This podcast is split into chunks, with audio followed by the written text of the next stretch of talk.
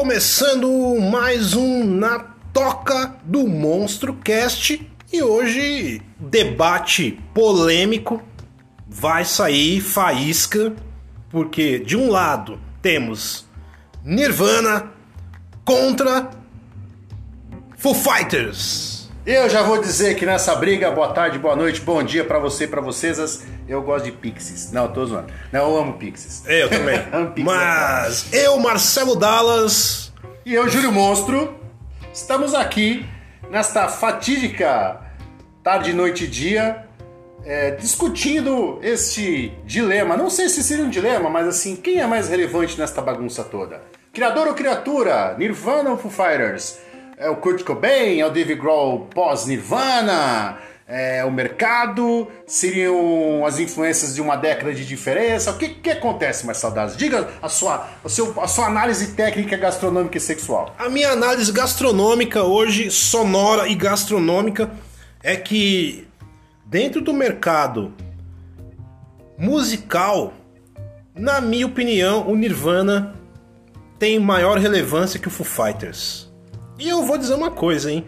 O Nirvana nos anos 90, com Nevermind, desbancou ali muita gente foda das paradas, inclusive Madonna, Michael Jackson. Acabou com aquela onda hard rock farofenta que vinha ainda pautada ali pelo Guns N' Roses. E o Nevermind veio com aquele som cru, possante e também pop, né? E dentro desse es- espectro aí, não sei se existe essa palavra, eu tô inventando agora, Sim, espectro. mas dentro dessa seara musical, Este âmago da questão. o Nirvana teve um- uma relevância explosiva que ninguém esperava. Eu acho que foi um soco no estômago da, da- das- do grande mercado do show business mundial o Nirvana aparecer. Então eu vou ficar aqui defendendo o Nirvana de cabo a rabo e Júlio vai se posicionar agora em relação ao Foo Fighters. Não só Foo Fighters, vamos ainda começar cronologicamente, né? Eu vou, eu vou mais além. Eu entendo o seguinte, o Nirvana só explodiu porque houve um fator chamado MTV. Se Também. não, se não houvesse MTV, eu vou a, a me atrever a dizer que nem existiria o impacto Nirvana como aconteceu. Existe o impacto? Existiu. Ele é relevante? Pra mim já não sei. Eu tenho os discos, acompanho a carreira, vi show. Você estava comigo naquele fatídico show do Hollywood Rock? Nossa, ainda Mil- crianças, hein? 1835. Que show horrível. Horrível. Foi 90, no Hollywood Rock 93, né? Nossa, adolescente no show. Todos aborrecentes ali. O que que eu entendo? Vamos fazer uma, uma, uma conjectura analógica da questão. Se eu imagine o seguinte, se a MTV não tivesse surgido na década que ela surgiu, e tivesse surgido 10 anos antes, ou seja, na metade dos anos 70, eu vou me atrever a dizer o seguinte, nós não teríamos o punk rock, porque o Sex Pistols ia virar bandinha de festa de criança de algodão doce. E só um parênteses aqui: o Sex Pistols foi a primeira boy band do rock. Programada a ser feita. Dizem, muitos aí, os ignorantes, dizem que Beatles é boy band Não. equivocadamente. Nunca foram. Nunca foram boy band. Nem o Rolling Stones Bad Band. E nem o Rolling Stones Bad Band. Agora, o Sex Pistols foi uma boy band. Programada pelo Malcolm McLaren, que era um marqueteiro de primeira. E Viviane Westwood, que fazia todo o visual ali dos caras. Mas voltando, Voltando. aqui. Então, o que eu entendo? Antes da MTV entender o que era o Nirvana, o primeiro disco do Nirvana, eu vou. Eu, eu não gosto por questões pessoais e filantrópicas, mas assim, o primeiro disco eu gosto pra caramba, sempre falo isso, sempre digo. O Bleach, que é o de, de, estreia de 89, não tinha nem o Dave Grohl na bateria. Não. Aliás, botaram um batera pra tocar, que era o Chad Channing, e aí ficou ruim pra caramba. O produtor é, já era o Jack Endino, o mesmo que fez o Nevermind. Ah, do Sub Pop, é do isso? sub, da sub, grande selo Sub Pop. Grande selo Sub Pop. Fantástico de Seattle. Fudido, fudido, lançou Deus Imundo. É, o Chad Channing não rolou ali. Botaram o Dave Crover pra gravar umas baterias e acabou virando o que virou. E tem Love Buzz, tem uns- umas músicas fofas. Eu sou da, da, da geração grunge que tinha Pixies, Husker Du, Sugar, Mudhoney. Muddy Honey, Melvis, Meat Puppets, ou seja, era uma barulheira do inferno. Aí o Nirvana, quando veio da, da- de 89 para 91, já com Dave Grohl, o Chris e, e o Kurt, e lançaram Nevermind, aí já virou assim, produto para ser vendido. Não que isso seja ruim, mas pra mim perdeu a essência. Mas Aí não foi pensado. Não foi pensado. Tanto que não foi pensado e que a consequência foi o quê? toda a deprê que gerou na vida exato, do Kurt. exato, Não era exato. o que ele queria. Talvez nem a banda. Eu já sou mais. Uh, Foo Fighters para Nirvana são propostas totalmente diferentes. Por mais que o David Grohl tenha saído do Nirvana, eu entendo que ele é um músico muito mais completo que os outros caras. O, o, o, Sam- o Pat Smear, que é o guitarrista do Nirvana, falou, mano, do, desculpa, do Foo Fighters, e que tocou também, né, em participações do Nirvana, falou, cara, o David Grohl, batera, canta mais que você, que nós tudo junto, toca mais que tudo junto. Ele é meio, ele tem a noção do- da, da bagaça. Ele é um cara figuraça. E eu gosto muito da obra do Foo Fighters, inclusive nós estamos aqui na semana retrasada escutando o novo o último disco do Foo Fighters, que é um puta descasso. É, inclusive o Foo Fighters tem o seu peso, mas assim, dentro desse debate, eu ainda vou ficar aqui do lado do Kurt Cobain, porque pouca gente sabe que Kurt Cobain era um artista plástico. Ele já tinha uma veia artística desde criança, com seus conflitos, com todo o seu os- suas distorções próprias. Ele foi e bolou o Nirvana num caderno, desenhando como seria o logo, como seriam as músicas. O Kurt tinha uma sensibilidade absurda. Sim, nesse, nesse tanto ponto, que o- e agora o meu argumento é pesado, Venha com o argumento pesado. porque eu vou falar um negócio. Se não fosse o Kurt aceitar o Dave Grohl como baterista, porque o Kurt era chato com baterista, porque pra quem não sabe, o Kurt Cobain também era baterista. O Dave Grohl não teria hoje uma carreira consolidada de, de, de, de, de contexto absurdo dentro do rock, como ele tem hoje. Inclusive, até hoje, ele consegue manter uma constância foda, mas quem inseriu aí o Dave Grohl nesse cenário, nessa seara toda do rock and roll, foi o Kurt Cobain, porque o Kurt Cobain aceitou Dave Grohl na bateria. Ele olhou e falou: Esse cara aí é gatinho, hein? Toca bem esse tio, hein? Ó, tem um vocalzão. Ele, faz, ele fez. Aliás, vou fazer um, um adendo aqui, não sei se o senhor concorda comigo. Um dos mais bonitos, embora não seja fã do Nirvana incondicional, longe disso, um dos mais belos acústicos que eu vi da MTV foi exatamente o do Nirvana. E nesse acústico, é óbvio, evidentemente que, que o Kurt queria um cara bom, bem apessoado, que cantava junto ali, fazia as dobras de vocal. Ele só fez isso porque não conhecia a gente na época. Exato. E estávamos já ali curtindo rock and roll nessa época Faz e tempo. apreciando as revistas nas bancas quando não tinha internet, porque somos velhos, Isso, old school. old school. E quando pintou essa oportunidade aí do acústico, cara, tem uma história bizarra aí nesse acústico. Conte história bizarra O Kurt Cobain já estava fundado na heroína. Kurt Cobain andava pelas ruas de Nova York, ele ia ali para uns hotelzinhos chechelentos, é, Mequetrefes. mequetrefes, assim, para comer Pringles e inje- injetar heroína. E quando subiu no elevador da MTV, ele deu uma- um, um- um bug lá, deu uma pane no Kurt. Ele não queria fazer mais, não queria gravar. E definitivamente foram buscar o que ele precisava, que era o quê? A heroína. Heroína.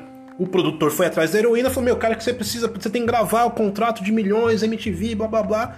Deram a heroína pro Kurt Cobain. O Kurt Cobain toca aquele acústico inteiro chapado, Chapado. de heroína. Chapado de heroína. E aquilo já se configura um velório.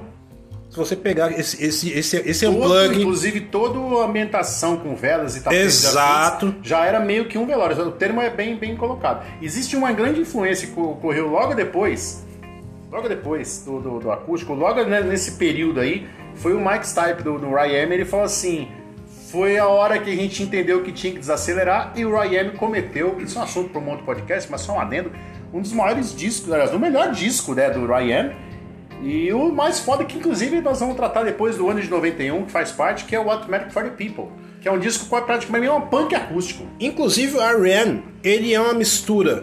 O Nirvana é uma mistura de Pixies com, com R.E.M. Exatamente. Porque o Kurt era o fanzaço do vocalista do R.E.M. Incondicional, assumido. Inclusive, quando o Kurt estava num, num fundo do poço já com a heroína, a única pessoa que conseguiria fazer uma intervenção no Kurt Cobain era o vocalista do R.E.M. Porque a Courtney Love já estava voltando a sair com, com O Billy, Billy Corgan do Smashing Pumpkins. O Billy Corgan, que era, que, era o, que, era o, que era o namorado dela antes do Kurt. Era um rolo do rolo do rolo do crush. O Kurt já tava suspeitando que ela tava saindo com o Billy Corgan. Tava um rolo na cabeça dele. Enquanto isso, Dave Grohl já tava preparando Foo Fighters, porque muita gente não sabe.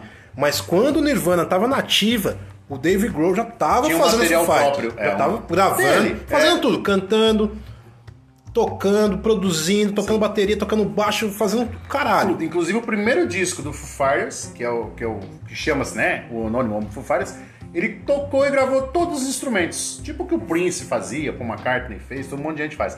Ele produziu e fez tudo sozinho. Foi a válvula de escape para ele tirar o luto do Nirvana. E coisa legal que se diga do Dave Grohl. Até hoje ele tem, trata muito bem, com, diferente de outras bandas e outros artistas que quebram com a banda, racham com a banda, brigam com a banda. Ele fala muito bem do Nirvana, sempre fala do Nirvana, sempre relembra do Nirvana.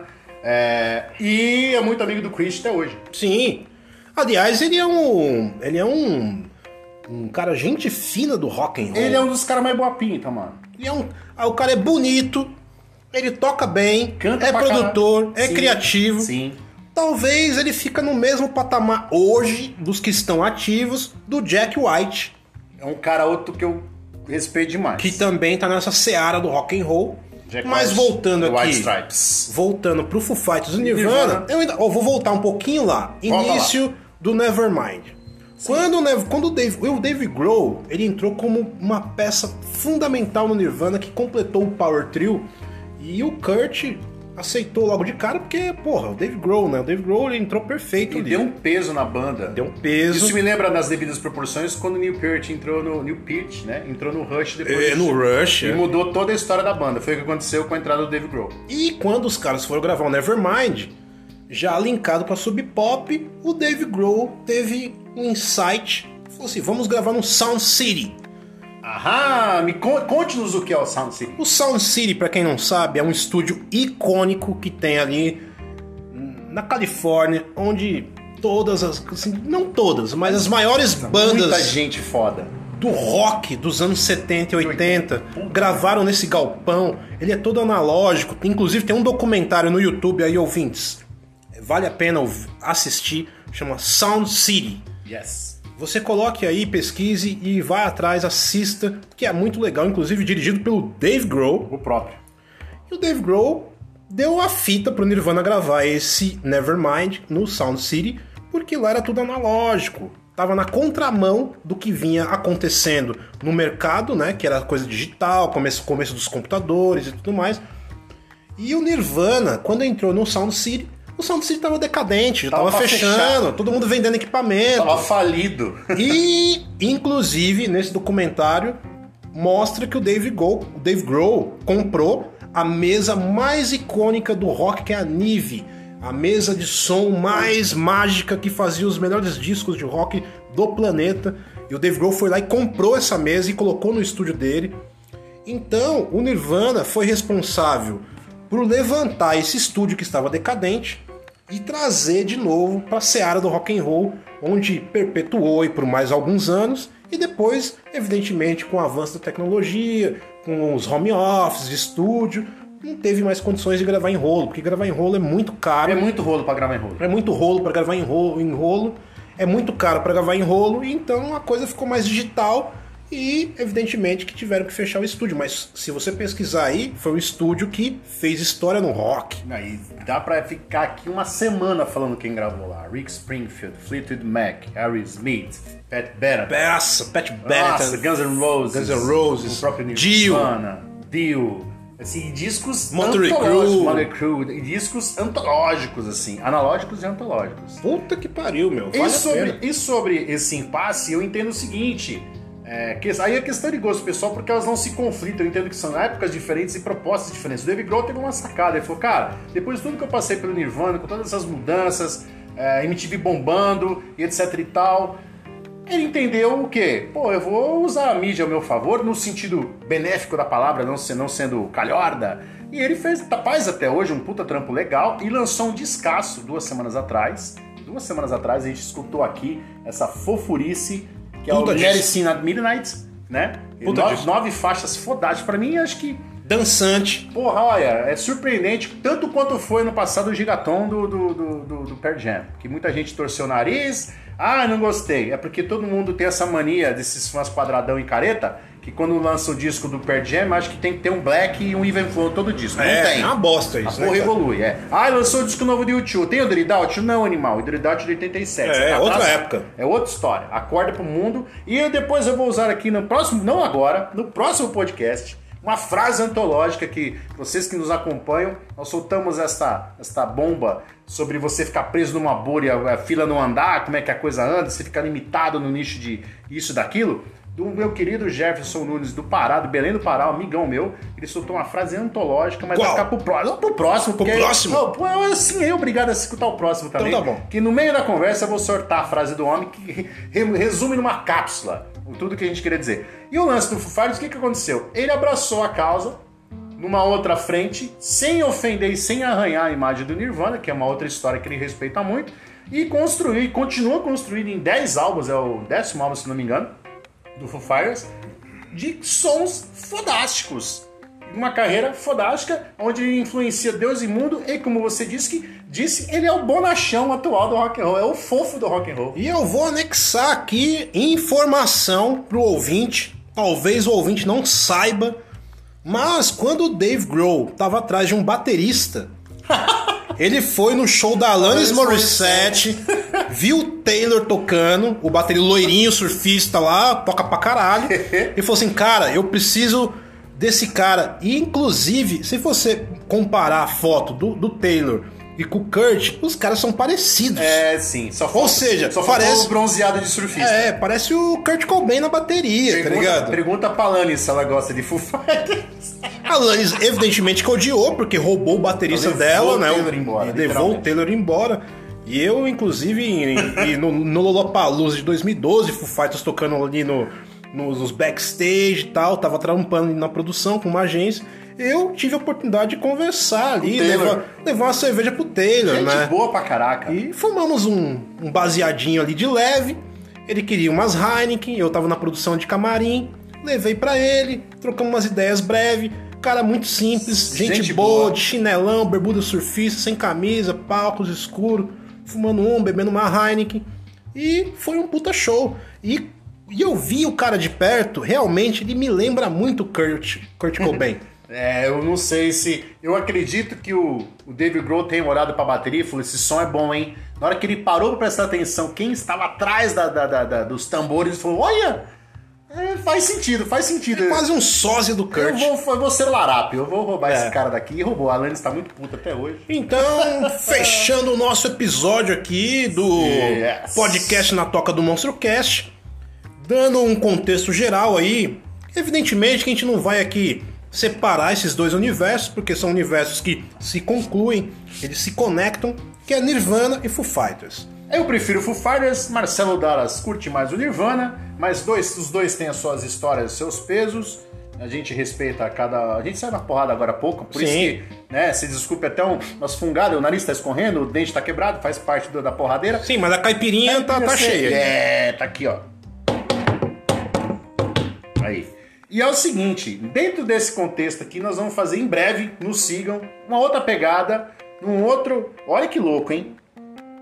Joy Division ou New Order? Ah, isso aí vai. ah, é memória afetiva. Aí a coisa vai pegar. É, é criador e criatura de novo. Exato. E olha que coisa, seu Marcelo Dallas. Hoje estamos gravando esse podcast exatamente no dia de aniversário de Kurt Cobain, se estivesse vivo. Coincidência, hein? Não, nós não, não programamos isso. Não programamos isso. Não, porque a gente não programa nada, que aqui é na base da tosquice. Aqui na base da Tosquice, então fechando mais um episódio do Na Toca do Monstro Cast, um podcast caseiro, gravado de formas precárias, amadora, tosca, Mas de coração e com conteúdo. mas de coração e conteúdo e com essência. E a gente faz isso porque a gente curte. E se você está curtindo o nosso podcast, muito obrigado, ouvintes. Até a próxima. Aqui Marcelo Dallas, ao meu lado, Júlio Monstro. É nozes. Fui. Fomos.